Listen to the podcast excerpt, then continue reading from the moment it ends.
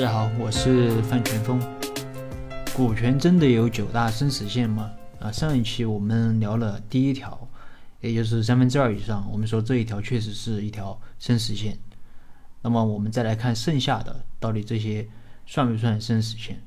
那第二条是百分之五十，那持股比例超过百分之五十，可以基本上对公司实现控制。那这个就不做过多的解释了。嗯，它也算是一条很重要的生死线。那另外呢，有一点想和大家分享的是，如果持股比例刚好就是百分之五十，它又没有超过百分之五十，行不行？那这这个呢，我们觉得得看具体的情况。如果公司刚好就两个股东，一个人百分之五十，那么这种还是不推荐的。呃，因为前面也说了，这种股权平分问题是比较比较多的。但如果有多个股东，啊，有一个大股东是百分之五十，而其他的小股东加起来是百分之五十，那这种行不行？那这种呢，我觉得虽然没有大股东持股比例直接超过百分之五十好，但我觉得啊，在一些情况下呢，也不是完全不能接受。那我之前做过一个项目，啊，当时是有六个股东，一个大股东持股百分之五十，剩下的五个小股东每个人持股百分之十。那我我我就问这个大股东，这个股权比例是怎么设计的？他说当初这样弄主要是小股东为了制衡他。但其实我觉得这样设计对大股东来说其实没有那么糟糕啊，因为五个小股东，你如果想要做某件事，那只需要说服其中一个就行了，因为说服其中一个，你的啊这个投票的比例就超过了百分之五十。那我相信五个小股东要说服其中的一个人，应该不是那么难。那从小股东的角度来说，那呃至少说小大股东也没有超过百分之五十，啊，那小股东加起来有百分之五十，从某种角度来说也有一定制衡的效果。所以说，这种也是一种这种股权分配也是一种双方妥协的产物啊。我觉得不是说完全不能接受的。这是第二种。也就是百分之五十这条线，那么这条线，那我算我觉得也算是一条生死线吧。嗯，第三就是百分之三十四，准确的说应该是三分之一。呃，如果小股东的持股比例超过了三分之一，那么大股东就不能自己去决定是否增减资啊、合并分立、修改章程这些。那这些呢，都是关于关乎企业命运的。那么对于小股东来说，如果能够把持股比例谈到三分之一以上是比较好的。但是如果小股东他无法超过三分之一怎么办呢？嗯，比如说小股东的持股比例只有百分之二十，那么我们就可以尽量去要求一些在重大事项上的一票否决权啊，以及董事会的席位啊、高管的席位等等。当然，这这块呢涉及的。涉及到公司治理的问题，我后面会会和大家分享。所以总体来说，我认为，呃，这个股权比这个股权的生死线啊，只有三条，就是三分之二、二分之一和三分之一。那其他的，那也有重要的，但是呢，也我都觉得达不到生死的程度。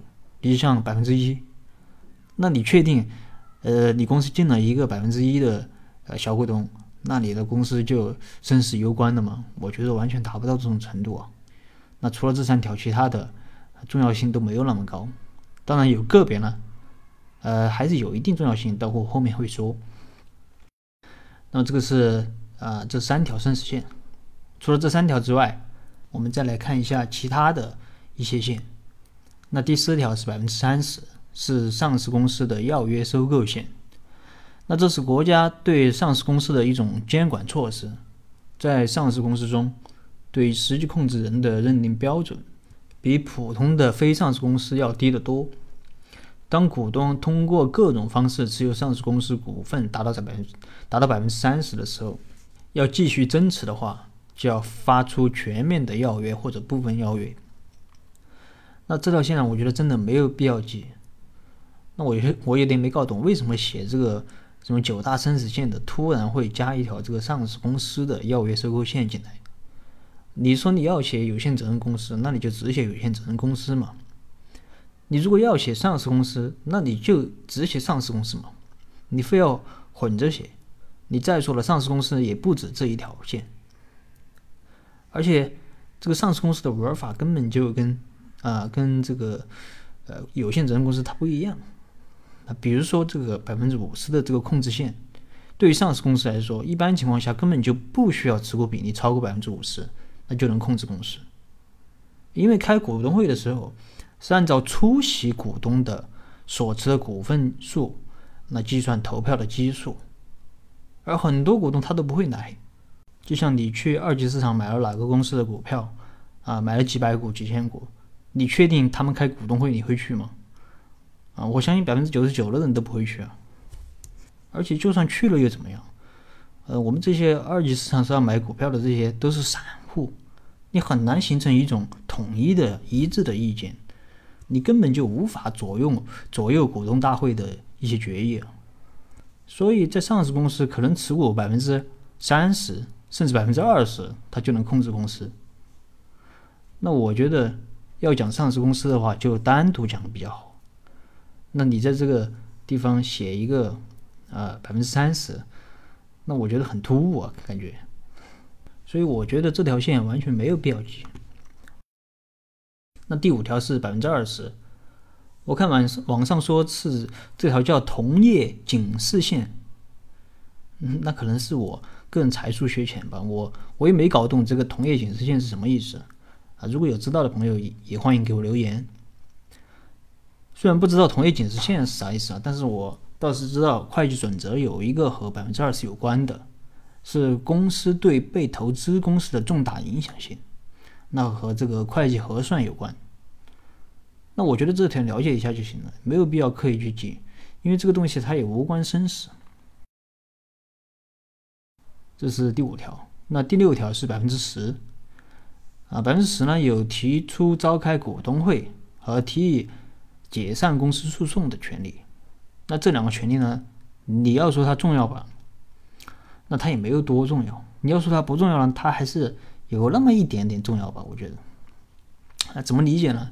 比如说召开股东会吧，虽然他可以提出召开股东会，但是他毕竟不是大股东，就算他提出召开了，他也没有决定股东会表决事项的权利，因为他只有百分之十嘛，啊，所以这个我觉得也无关生死啊，但是毕竟他可以提出召开，如果他要是诚心捣乱的话，那有时候还是有点烦人，所以如果有这种小股东，最好让他的持股比例不要。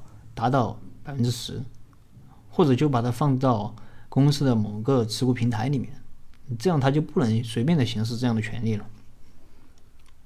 这是第六条，那他们有一，那他有一点重要啊，那个还是可以记一下，但它也没有那么重要。那第七条百分之五，重大的股权变动警示线，这条呢也是来啊来自证券法。意思是对上市公司来说，持股比例超过了百分之五的股东的信息变动，应当对外披露。那这个大家了解即可。第八条是百分之三，临时提案权。那这条是针对股份有限公司的，那单独或者合计持有公司百分之三以上股股份的股东，可以在股东大会召开前十日提出临时议案。所以这个百分之五和这个百分之三。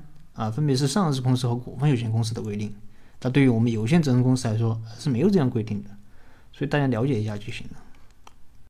第九条百分之一，那派生诉讼权，董事、高级管理人员损害公司利益，那持股百分之一以上的股东可以代表公司提起诉讼来起诉这些人。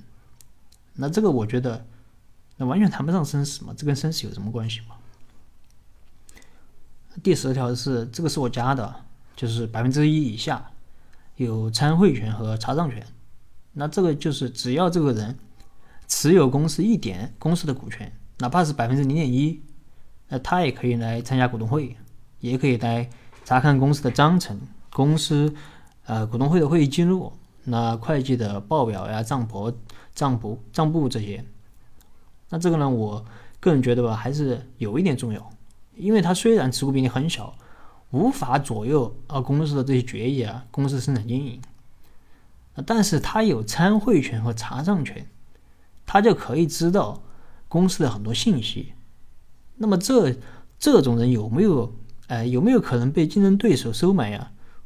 啊，或者他本他自己就是一个竞争对手，啊，或者一些别有用心的人收买了，那或者他就是爱来捣乱呢？所以呢，这个我觉得还是要引起一定的注意吧。如果是不信任的人，就不要让他来参股。如果非要来参股，可以考虑用持股平台的方式，让他去持股平台。